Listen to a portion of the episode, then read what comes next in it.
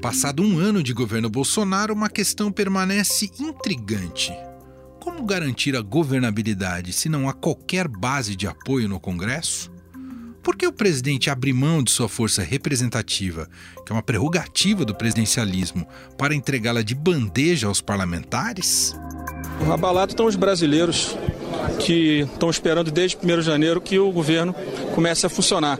São 12 milhões de desempregados e o presidente né, brincando de presidir o Brasil. Eu acho que agora está na hora da gente parar com esse tipo de brincadeira, está na hora dele sentar na cadeira dele, do parlamento sentar aqui e a gente, em conjunto, resolver os problemas do Brasil. Isso não é uma palavra de um, uma pessoa que conduz uma casa, é muita responsabilidade. Se alguém quiser que eu faça o que os presidentes eleitores fizeram, eu não vou fazer. Os números provam que o ano passado pode ser chamado de um semi-parlamentarismo. De acordo com o Estadão Dados, dos projetos votados em 2019, apenas 21% tiveram como autor o Poder Executivo. Ou seja, de cada cinco projetos, apenas um tem dedo do governo. Entre as principais propostas aprovadas estão a reforma da Previdência. Gostaríamos de não ter, fazer, não ter que fazer a reforma da Previdência, mas somos obrigados a fazê-la. A medida provisória que fez alterações no COAF, está sendo proposto por nós é o pessoal lá do concursado do, do Banco Central. Essa é a ideia. Confiar nas pessoas. Então eu acho que a questão do. Está tá resolvida a questão do COAF, está tá resolvido. E a medida provisória do saque aniversário do FGTS. Hoje anunciamos uma importante medida que deverá acelerar a recuperação da economia, estimular o consumo das famílias e a atividade econômica do país tese, o presidente da Câmara e os líderes partidários têm autonomia para escolher o que é ou não votado. Na prática, porém, o Poder Executivo costuma impor sua agenda. Mas o que se observa é que o Congresso pegou para si pautas do Executivo que considerava importante e fez com que fossem aprovadas, mesmo com a falta de diálogo com o presidente Jair Bolsonaro. Só posso agradecer primeiro ao ministro Onyx, que no momento mais delicado era o único com quem nós conseguíamos conversar no governo, e depois, quando ele passou a responsabilidade para o ministro Ramos, o ministro Ramos continua exercendo essa função com mais facilidade, já que o diálogo com o próprio presidente é, melhorou nos últimos meses. Para se ter uma ideia do quão baixo é esse número de pautas aprovadas do governo no início do mandato de Bolsonaro, no primeiro mandato de Lula, 68% dos projetos votados eram de autoria do executivo. O predomínio do governo se manteve no primeiro ano de Dilma Rousseff. 59% dos projetos votados eram do executivo. É o momento em que surgem oportunidades para se construir soluções criativas e duradouras para os desafios difíceis. Michel Temer, apesar da ampla base de apoio na Câmara, teve apenas 34% das propostas passando pelo crivo do plenário. Para o governo, eu diria que a palavra é diálogo. Diálogo com o Congresso Nacional e um diálogo muito frutífero, como puderam perceber, porque nós já conseguimos aprovar muita coisa no, no, no Congresso Nacional. Para entender esses números e o que eles significam, Vamos bater um papo com o editor do Estadão Dados e do Estadão Verifica, Daniel Bramati, responsável por essa apuração.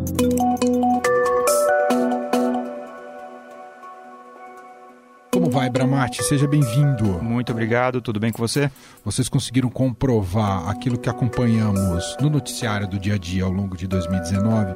Vocês comprovaram em dados que, de fato, o governo Bolsonaro é um governo, como vocês bem colocam na matéria, semi-parlamentarista? É isso, Bramati? Olha, a gente é, usou os dados do basômetro que é a nossa ferramenta online do, do Estadão Dados, é, o basômetro ele mede o grau de governismo do, dos partidos, dos deputados e da Câmara como um todo. A gente foi medir o governismo no primeiro ano do Bolsonaro e deu uma taxa de governismo muito alta.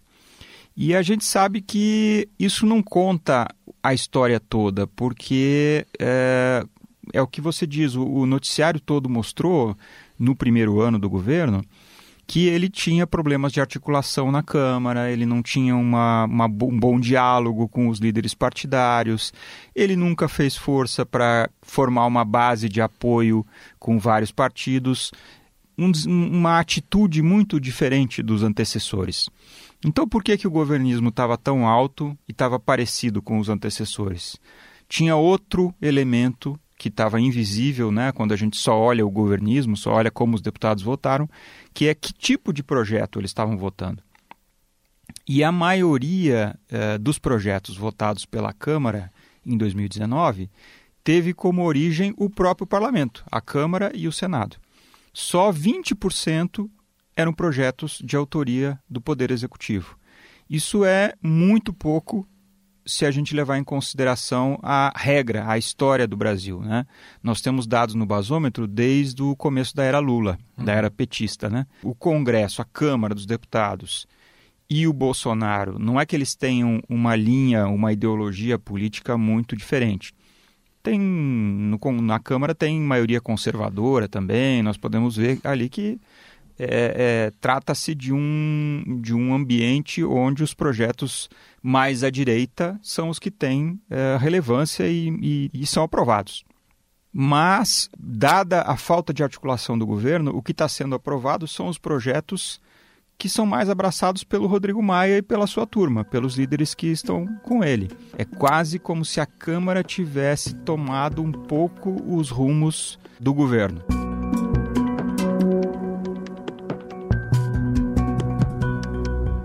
Quando você fala, só para explicar para o nosso ouvinte, quando você fala em governismo, uhum. é justamente essa capacidade uh, do executivo de executar seu plano de governo, sua agenda de governo, é isso, Bramati? Quando o basômetro ele mede o governismo, é, a gente tem um parâmetro muito interessante nas votações do, da Câmara, que quase todas as votações, o líder do governo, ou seja, a pessoa que está lá na Câmara para dizer o o que, que é do interesse do Palácio do Planalto ou não, ele orienta as bancadas. Então ele diz: no projeto tal, eu oriento a votar sim. Então todo mundo que vota sim, naquele momento, nós consideramos que é um voto governista. E se votou não, é um voto não governista. Pode ser o contrário. E assim a gente vê que, por exemplo, o PSL, que foi o partido pelo qual o presidente Bolsonaro foi eleito, é o mais governista, mesmo ainda levando em conta o ano todo, mesmo após a saída do presidente. Partidos como o DEM e o PSDB têm uma taxa muito alta de governismo, acima de 90%, mas isso também tem muito a ver com o fato de que são projetos que estavam na Câmara, que o Rodrigo Maia coloca para votar, e aí o governo vê aquilo e ia ficar muito feio ele orientar a sua bancada para votar contra aquilo, não, não vai adotar uma posição de confronto, não é que seja uma agenda contrária aos objetivos do governo. Então ele orienta a favor, uhum. mas não é que o, o executivo esteja conduzindo Entendi. a Câmara, é o contrário. Que não costuma ser a tônica não só no nosso presidencialismo, mas em qualquer sistema presidencialista no mundo, não é? Isso foi uma coisa que o cientista político Guilherme Jardim Duarte fala na matéria. É, em qualquer regime, em qualquer sistema, mesmo nos parlamentaristas, é, quem dá a tônica da ação legislativa é o executivo, né? Ele diz, olha, eu preciso mudar isso aqui. Aí o parlamento vai, se reúne, analisa, tal. É muito raro que seja que venha da Câmara ou do Senado a condução da agenda legislativa de um país. Uhum. Até por uma questão de representatividade, se a gente for pensar ah, em maioria, em democracia, maioria, número de votos, é muito mais pulverizado o legislativo do que representa, né, a, a coalizão que elegeu um presidente, não é? Exatamente. E num, e num congresso, numa Câmara fragmentada como a nossa, com quase 30 partidos, ou mais de 30 partidos, é muito difícil que se consiga um consenso para colocar em prática né, alguma, alguma agenda, digamos assim, alguma linha. É, mas a gente vive tempos tão atípicos né, que, apesar dessa fragmentação, o presidente da Câmara tem muita força junto aos seus pares ele é um político muito hábil, ele negocia, ele cede, ele chama para conversar e tal. E isso fez com que é, ele conseguisse fazer a, muitos projetos andarem, muitos projetos caminharem, até com pouca resistência, digamos assim. Né? E é isso que a gente não vê no executivo. A gente não vê diálogo, a gente não vê negociação. Quando ele estava na Câmara como deputado, ele não participava dessas votações, dessas negociações. Né? Ele era um deputado do baixo clero, ele não, não tinha esse trânsito E, e ao ir para o executivo, ele parece que ele levou essa cultura junto de meio que desprezar essa negociação. Tem o contexto também de que muitas das negociações feitas no passado não eram exatamente republicanas, né? Claro, Tinha muitos, claro. muitas coisas que envolviam é, interesses escusos, corrupção e tal. Então isso tudo ficou com uma carga muito negativa e acho que seria até difícil ele explicar para o eleitorado dele uh, ele adotar essa tática de negociação.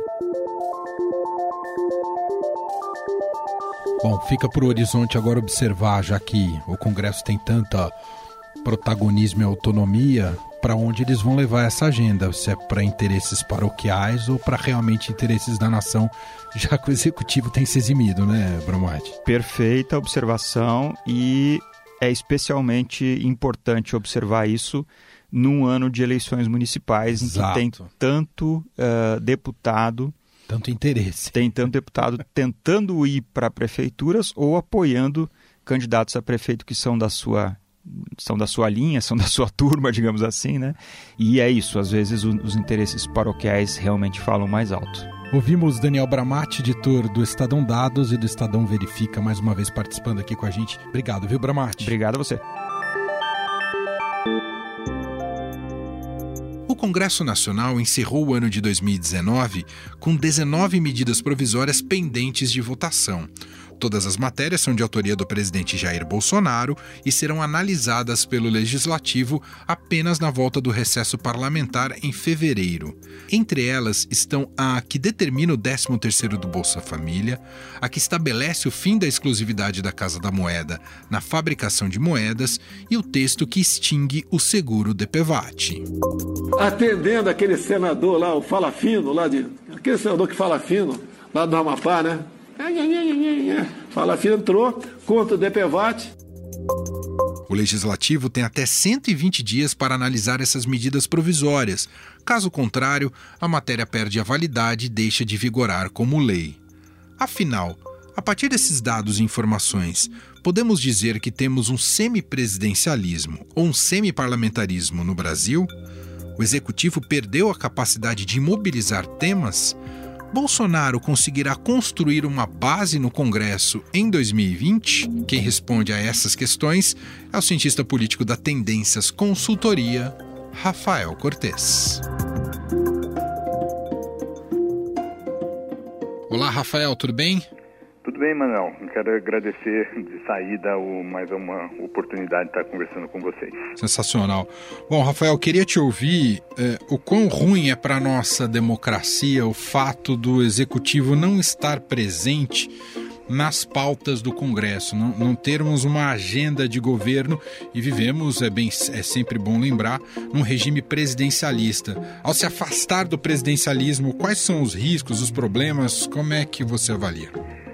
Na minha leitura, em si mesmo, é, a origem dos projetos é, não diz muito sobre a qualidade é, do que está sendo discutido. Né? O que chama atenção, é, na verdade, é que sob o, o, governo Bolsonaro, mas na verdade tem até uma tendência um pouco mais de, de médio e de longo prazo, de um enfraquecimento da instituição da presidência da República seja do ponto de vista das regras do jogo, dos poderes de fato que o presidente pode exercer em termos orçamentários, em termos de alocação de recursos e de produção de políticas públicas, e em termos políticos, né, de ter a capacidade de influenciar o andamento dos debates, dos temas que vão ser debatidos.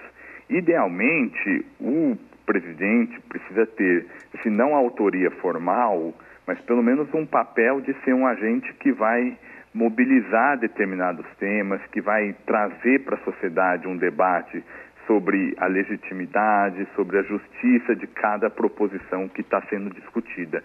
Isso é importante porque, é, do ponto de vista do eleitorado e da sociedade, é mais fácil o acompanhamento das ações do presidente. Né? No legislativo, os líderes partidários eles estão espalhados, o poder é mais diversificado. Por isso que causa algum estranhamento é, o fato do presidente não assumir esse papel de, de, coordenação e, na verdade, dificulta esse acompanhamento da sociedade dos temas que estão sendo debatidos.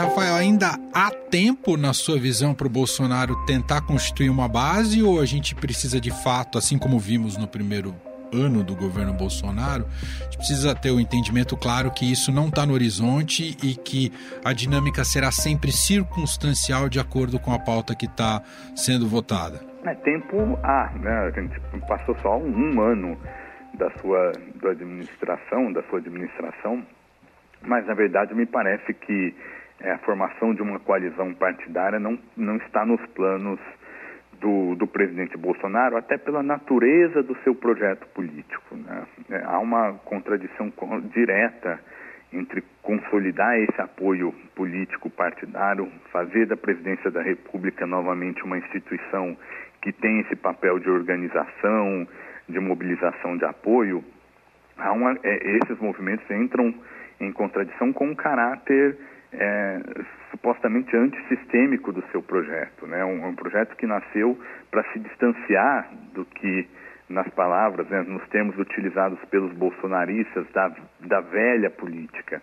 E, na verdade, isso, buscar uma coalizão partidária e apoio é, o, é uma das tarefas que supostamente se espera da velha política. O presidente prefere apostar em uma outra estratégia para se legitimar, estratégia essa muito baseada nessa relação pessoal, na construção de uma imagem é, do presidente com seu eleitorado, então um vínculo pessoal e fazendo referências a questões não tão propriamente de foro político, mas aí está no campo dos valores, está no campo da moral, que é toda essa agenda cultural, essa agenda de costumes, né, como tem sido colocada no debate público.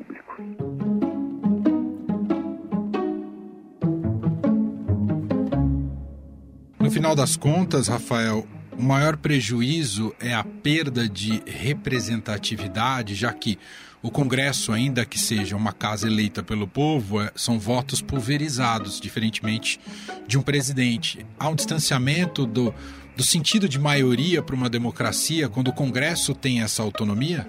É, é mais do que da questão da, da maioria. Me parece que, assim, de saída, um, o efeito é, negativo desse novo equilíbrio é de prestação de contas. Né? O, o, legislativo, quando a gente trata o legislativo de forma unitária, no fundo, no fundo, isso é quase que um vício de linguagem, né? porque o, legislativo é, é, um corpo coletivo e que estão representados diversos partidos que não respondem é, para essas questões mais nacionais, mais amplas. Né? São parlamentares que estão vinculados a algum Estado ou que têm interesses mais específicos. Então, é, esses grandes temas seriam acompanhados de forma mais fácil se o executivo fosse e tivesse esse papel de coordenação. Então, vamos imaginar um cenário em que o brasileiro, depois de quatro anos, não gosta do resultado, de, seja em termos de crescimento econômico ou de política de educação, como é que ele vai punir ou recompensar com um voto algum, algum movimento que o, dentro do legislativo? É, é, pelas regras do jogo, é, na prática é impossível fazer essa compensação, né? Esse, essa manifestação de apoio ou de crítica ao que aconteceu durante um mandato de, de quatro anos. Por isso que é importante que o presidente tivesse uma postura é, direta, se posicionasse em relação aos diversos temas da agenda. Então, acho que essa questão da prestação de contas, aos meus olhos, é o que mais é, preocupa, né? onde a gente mais deveria olhar com preocupação a partir desse movimento que a gente está conversando aqui hoje. Ou seja, num, numa lógica político-eleitoral, o que você está dizendo é que o Bolsonaro pode até, pouco a pouco, estar se implodindo olhando para 2022? Se não se implodindo, ele está, digamos, delegando a tomada de decisão para os líderes partidários de elementos que podem é, influenciar positiva ou negativamente no seu projeto de, de reeleição. Então, ao fim e ao cabo, tem uma jogada razoavelmente arriscada. Né? Ele, bom, eu vou deixar para o legislativo, isso sob a lógica do presidente Bolsonaro, passar as reformas, eu não quero desgaste é, com essas reformas, não quero mobilizar meu capital político nessa direção. Eu imagino que elas vão ser aprovadas, em sendo aprovadas, daqui a quatro anos, quando o, o eleitor for às urnas, na lógica bolsonarista, é que o governo receberia esse benefício, porque o eleitor não pode nem votar em alguém no legislativo que provavelmente esse nome nem vai concorrer a uma candidatura ou ele tá, vai concorrer a um cargo no plano estadual ou no, enfim. É, então acho que essa a estratégia do, do Bolsonaro sobre a sua perspectiva tem esse risco. É, uma boa parte dos movimentos estão acontecendo no legislativo. Se forem positivos para a economia, ele se beneficia. Do contrário, se for um, um cenário é, mais difícil, ele também pode ter dilemas eleitorais maiores em 2022. Esse é Rafael Cortes, cientista político da Tendências Consultoria, mais uma vez e gentilmente atendendo a nossa reportagem. Muito obrigado, Rafael. Um grande abraço. Eu que agradeço. Um abraço, Manuel, e fico à disposição.